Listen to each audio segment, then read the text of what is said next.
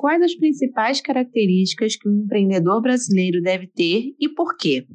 Bom, eu acho que um empreendedor precisa ser inovador, tem que ser persistente, é, flexível, né? E tá, ser preparado para as mudanças, né? Propor suas ideias e estar preparado para as mudanças, porque para empreender hoje, né, no Brasil, a gente tem que ter essa flexibilidade para a gente fazer mudança de processo, mudança de fluxo, enfrentar os problemas do nosso dia a dia e não desistir. Então, a gente tem que ser muito persistente, porque tem muita gente que às vezes quer, quer empreender, a gente vê até é, amigos, conhecidos, ou até mesmo é, é, franqueados, pessoas que querem às vezes entrar num negócio, investir num negócio, e não pode desistir no primeiro obstáculo.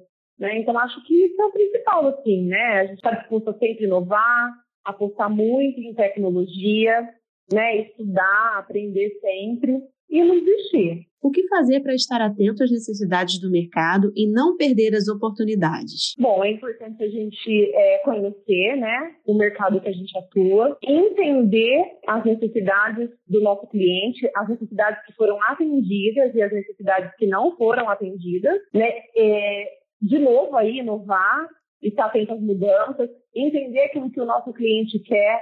É, eu acho bem importante a gente fazer bastante pós-venda, que aí a gente consegue enxergar as oportunidades na necessidade do nosso cliente, né?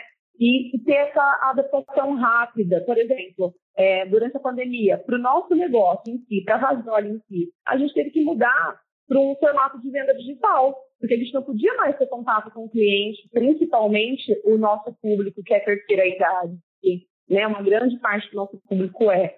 Então a gente tem a oportunidade de venda, porque no momento o mercado abriu outras possibilidades de negócio para nós, só que se a gente não muda, né, a gente não se inova, a gente não atende o cliente.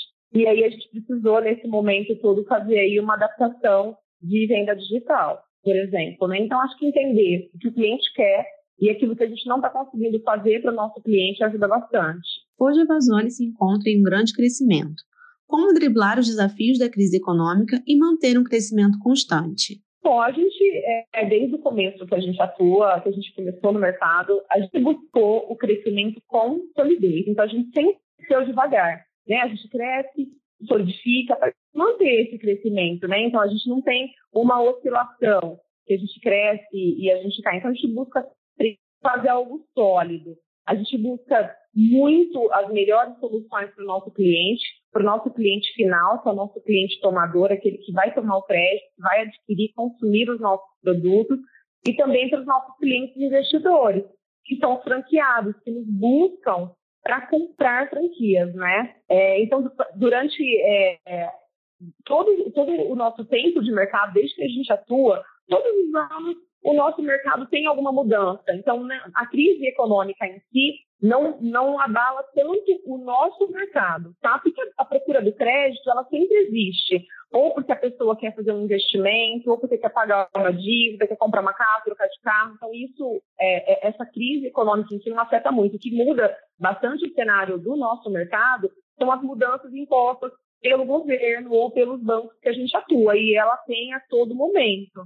Tá? Então, a gente precisa sempre buscar as oportunidades que essas mudanças trazem, porque às vezes a mudança a gente pensa que é ruim, mas na verdade ela pode ser boa e a gente tem que se adaptar e ser flexível para a gente se adaptar aí tudo que tem de novidade. Qual o seu conselho para mulheres, especialmente mães, que desejam entender? É, acho que o, o bem importante aí fazer uma conciliação do trabalho e da família. É, e para isso, a gente precisa de alguém que vai nos dar apoio, né?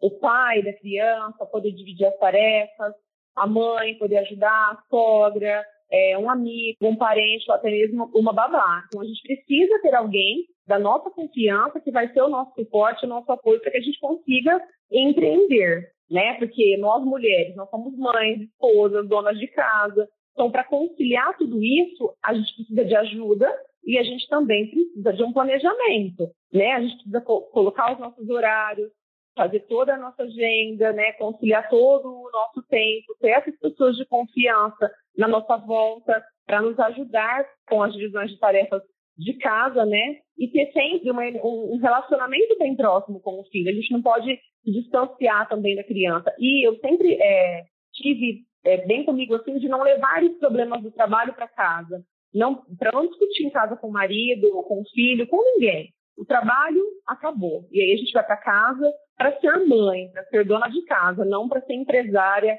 dentro de casa. E vem para a empresa para ser empresária, para cuidar do negócio. Acho que a gente precisa ter, é, saber conciliar um pouco de mãe né, e de empresária e tudo no seu tempo certo.